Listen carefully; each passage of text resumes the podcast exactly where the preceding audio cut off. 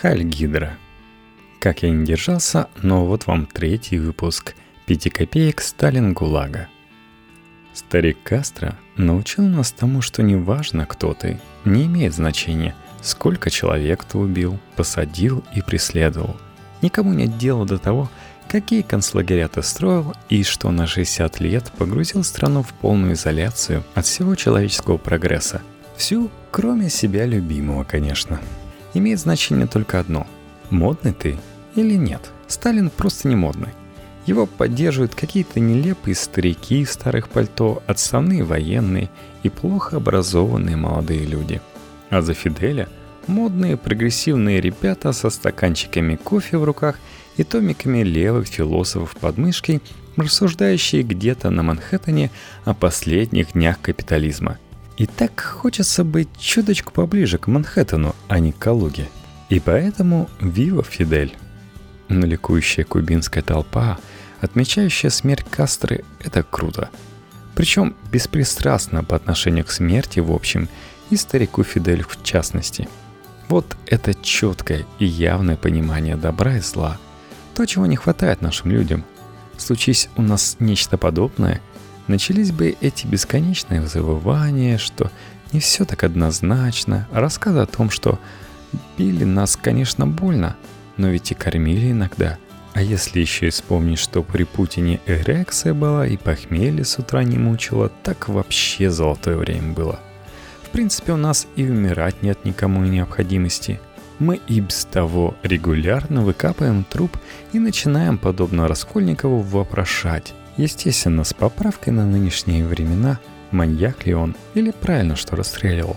И пока мы не придем к однозначному ответу, что тот, кто убивает наших соотечественников во имя своих политических целей, самый настоящий маньяк, и ничто не может его оправдать, нас будут совершенно заслуженно пороть, не боясь получить даже и посмертный народный приговор. По поводу массовой драки у европейского – я думаю, не стоит писать о том, что все эти львы против, стопхамы и прочие прокремлевские молодежные движения – это плохо. Вы и так это знаете. Вся эта комсомольщина, попытки заработать баллов и распилить бабла на заведомо проигрышные решения – это долбанный стыд. Когда на улице к тебе подходит какая-то абразина и требует, чтобы ты затушил сигарету, а иначе тебе обольют водой, хочется стать волком из «Ну погоди», – прикурить сразу целую пачку и дымить этой твари в лицо до тех пор, пока он не выплюнет собственные легкие. Причем это мне, человеку, которого и курильщиком-то заядлым назвать нельзя. Уверен, что после каждого выпуска «Льва против» потребление табака в нашей стране только возрастает. Не стоит, думаю, и сообщать вам, что отдельные представители кавказской молодежи, сбивающихся стаи, достающие в ответ на любое замечание ножи и всем своим видом показывающие, что в рот они уважали местное население, это тоже плохо. Вы и так все знаете. В принципе, вся эта ситуация – публичный половой акт жабы и гадюки. И вряд ли бы я о нем упомянул, если бы не один примечательный факт. Несколько десятков человек в течение продолжительного времени бьют друг друга на оживленной улице, а полиции поблизости не оказывается. Нас, нормальных людей, которые не докапываются до прохожих и их вредных привычек и не танцуют лезгинку в торговых центрах, эта история учит тому, что в любой момент любого могут забить, а приехавший наряд только заботливо обведет мелом наш трупик. Это очень важно. Помните об этом и избавляйтесь от иллюзий. То, что сделал Карагодин, это, конечно, фантастично – Денис четыре года расследовал убийство своего репрессированного прадеда, рылся в архивах, планомерно выкладывал информацию обо всех участниках этого преступления от доносчика до Сталина и получил письмо от Юли, одной из правнучек палача, расстрелявшего Павла Карагодина, для которого эта история стала откровением. Второй прадед Юлии тоже оказался репрессированным. И как точно напишет, в одной семье и жертва, и палач. Прекрасный пример того, как беспомощна государственная пропаганда перед трагедией, с которой столкнулись очень многие семьи. Круглосуточные лживые рассказы в СМИ, передергивание, скрытность, замалчивание и подмена фактов разбились о простые человеческие слова, такие как «простите», «спасибо», «нам нечего враждовать». Даже через поколение важно знать, кто жертва, а кто палач. И не для того, чтобы кого-то судить или жалеть, никого уже не осталось, а потомки не несут ответственности за предков. А для того, чтобы в будущем не было ни жертв, ни палачей. С Бабакуловой, узбекской няни, которая отрезала ребенку голову и бегала с ней по Москве, приводя столичных полицейских в ужас и заставляя их разбегаться по углам под грозные крики «Аллах Акбар», сняли уголовную ответственность. Теперь ее будут лечить. Тут важен факт, что власть ни в какую не хотела признавать это чудовищное преступление терактом, хотя все указывало именно на это. Для сравнения – Помните, летом в центре Москвы Петросян, серьезно Петросян, без оружия, с муляжем бомбы захватил Ситибанк и просил Путина обратить внимание на проблемы предпринимателей. Вскоре он выпустил всех заложников, сам сдался, и никто при этом не пострадал. Так вот, его судят по статье «Терроризм». Гульчахра же убила ребенка, облачилась в черной одежды, укуталась в платок и пошла к метро где начала проповедовать во славу Аллаха, вместе русским за Сирию, скором апокалипсисе, и все это с головой несчастной девочки в руках. Если это не теракт, то горите все в аду твари и рогатые. Чем эта мразь отличается от других мразей, которые взрывали метро, самолеты и дома? С точки зрения нормального человека, все они, конечно, напрочь долбанутые. Но это не повод снимать с них уголовную ответственность.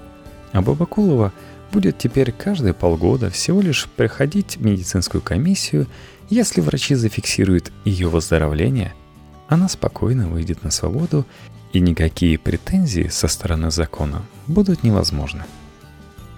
История Мединского и его 28 панфиловцев, которых тот отчаянно защищает, прекрасно иллюстрирует всю логику российской власти. Казалось бы, ну зачем вы привязались к этим выдуманным персонажам в стране, где почти в каждой семье еще совсем недавно были живые свидетели этой страшной войны. Зачем брать героев абсолютно из воздуха, когда любой ветеран может поведать неподдельную историю о подвиге?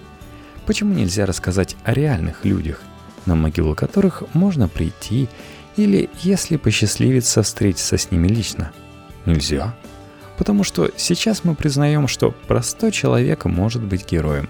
А потом – Придется говорить о том, что простой человек, оказывается, не такая уж беспомощная тварь, и что он сам в состоянии решать, как ему жить, какие фильмы смотреть, какие сайты открывать.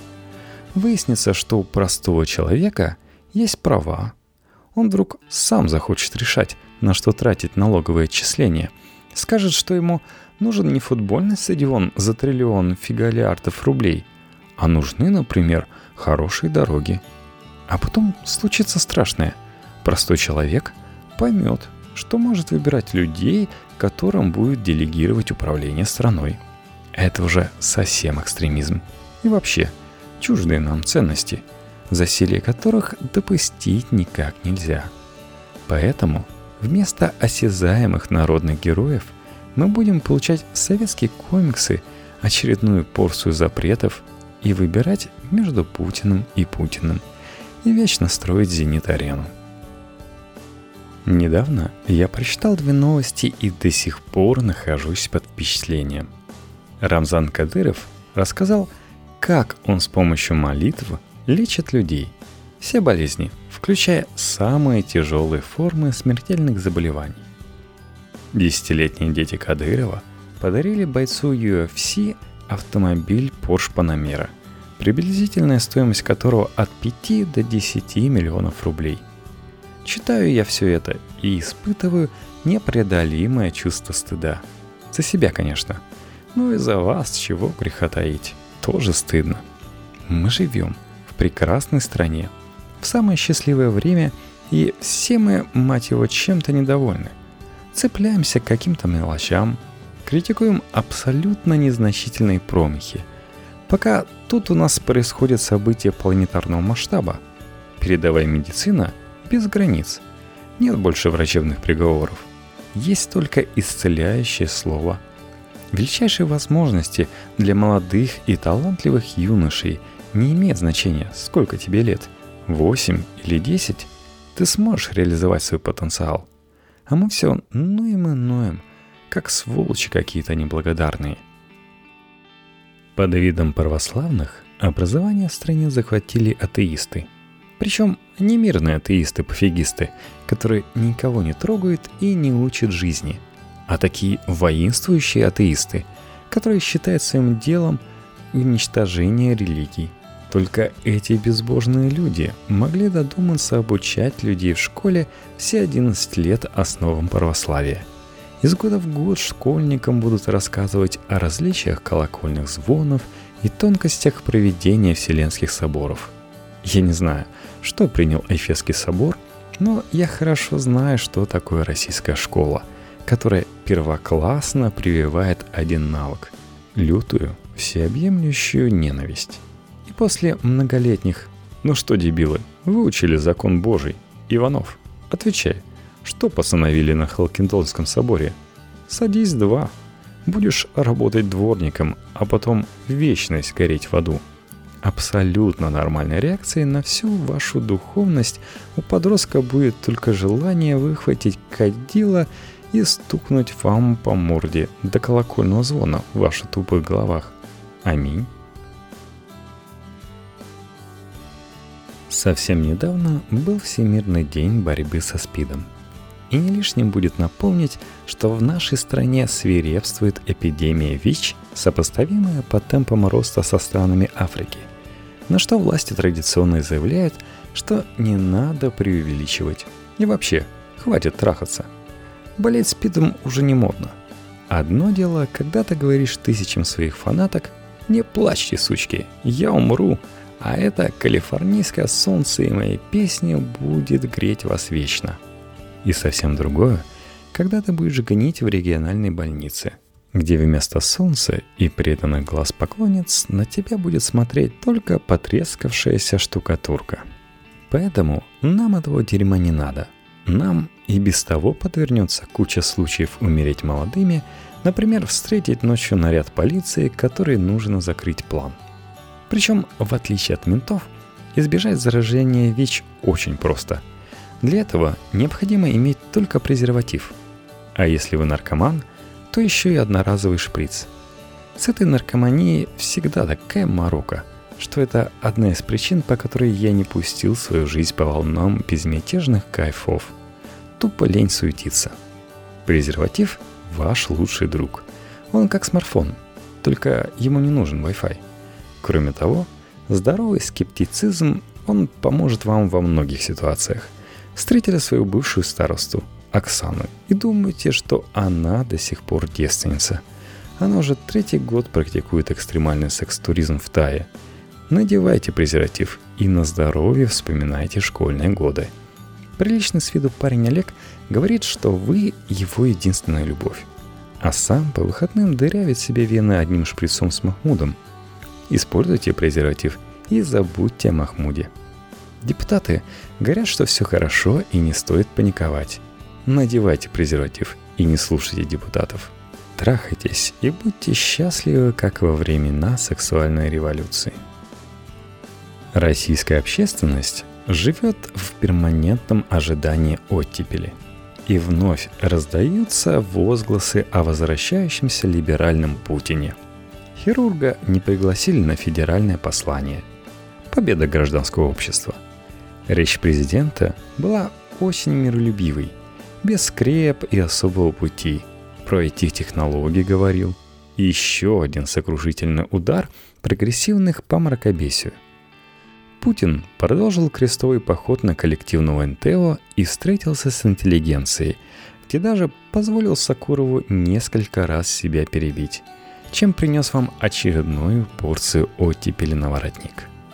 Отвечая же на вопрос о запрете театральных постановок – эти активисты, я условно говорю, пришли в редакцию Шарли Эбдо и расстреляли людей. Вот вопрос, нужно ли было этим карикатуристам наносить оскорбления представителям ислама? Они воспринимают как оскорбление то, что было опубликовано. Другое дело, что, может быть, художники не хотели никого оскорбить, но они оскорбили. Повторяю, это тонкая, очень тонкая вещь. Тонкая грань — это зависит все от чувства такта нашего с вами. С одной стороны, чиновничьего аппарата, с другой стороны, представителей творческих профессий, заявил президент. Ясно вам, нифига не террористы пришли в редакцию и убили людей, а мать его активисты. Причем далеко не факт, что нужно было расстреливать за карикатуры, потому что это тонкая, блин, грань. Оттепели в ваших штанах. Совершенно удивительные люди, а когда глава государства фактически оправдывает терроризм, это называется «приехали». В отсутствие какой-либо жизни в настоящем и при откровенном страхе перед будущим российское общество находит спасение в прошлом. Каждый выбирает эпоху под себя – кто поспокойнее нежится в ламповом брежневском времени с колбасой под пледиком. Буйные надевают НКВДшную фуражку и грозят воображаемым наганом. Веселые все там же, на первых рейвах, окрыленные невиданной личностной свободы. Впечатлительные крестят Русь и вразумляют язычников. Но всех нас, людей из разных миров, объединяет одно. Нам настолько плохо сегодня, что мы не хотим думать о том, что будет завтра. А значит, никакого завтра у нас нет.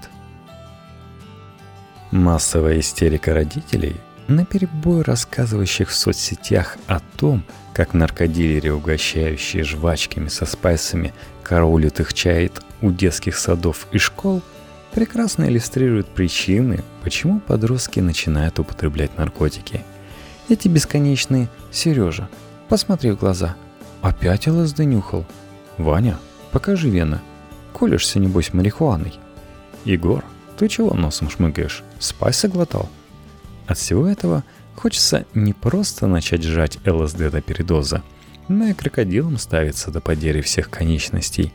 Эти упоротые гиперопекой родители не понимают своих детей, потому что живут в каком-то выдуманном мире, где наркотики раздают бесплатно каждому. Любой не потерявший связи с реальностью человек знает, что в тот момент, когда барыга даст что-то без денег, рыбы начнут летать, мертвые станут живыми и ангелы протрубят техно. В этой скотской жизни за все нужно платить. И за наркотики в первую очередь. Главное разочарование моей юности – это передача на ОРТ до 16 и старше – которая обещала мне, что вещества, от которых сначала будет хорошо, а потом станет плохо, дают даром. И ни одна сволочь так бесплатно и не приложила. Настоящий мир, алчный и жадный, и просто так ничего не выдает. Даже подзатыльники нужно служить. Так что вылезайте из своих влажных фантазий, где от ЛСД вымирают. Дилеры выглядят добрыми феями, а закрытие интернета – решает все проблемы. Выдвижение Навального на пост президента создает иллюзию, что мы живем в свободной стране, а не в путинской России. Это безотносительно к Алексею. Хороший он или плохой в данной ситуации не имеет значения. На его месте он мог бы быть любой, кроме Зюганова или Жириновского. Не хочется надевать костюм мамкиного политолога – вам и без меня тут расскажут про политические дискурсы. Но справедливые выборы невозможны в режимах нашего типа. Это просто не предусмотрено системой. Нельзя поставить приложение для iOS на Windows. Для этого нужно менять всю систему. Возможность выбора между абсолютно новым лицом и надоевшими пенсионерами притягательна. Но важно помнить, что мы живем в стране, где считают голоса, не обращая внимания на то, как голосуют. Здесь сажают политических активистов, согласовывают кандидатов в администрации президента, выносят судебные решения по звонку, запрещают свободу слова и задерживают за публичное чтение Конституции. Вы правда думаете, что люди, которые никогда не проводили честных выборов, сейчас их проведут? никогда не допускавшие независимых кандидатов, сейчас допустят. Уничтожавшие институт сменяемости власти его сейчас восстановят. Зачем им это? Потому что испугались ваших убийственно-саркастических шуток в Твиттере. В такие моменты очень велик соблазн сказать, что не все так однозначно. Поверить, что на этот раз все будет по-другому. Но это все равно голос за этот режим. Даже если вы думаете, что голосуете против него. Хватит того, что нас постоянно дурачат другие – Давайте хоть сами не будем обманывать себя –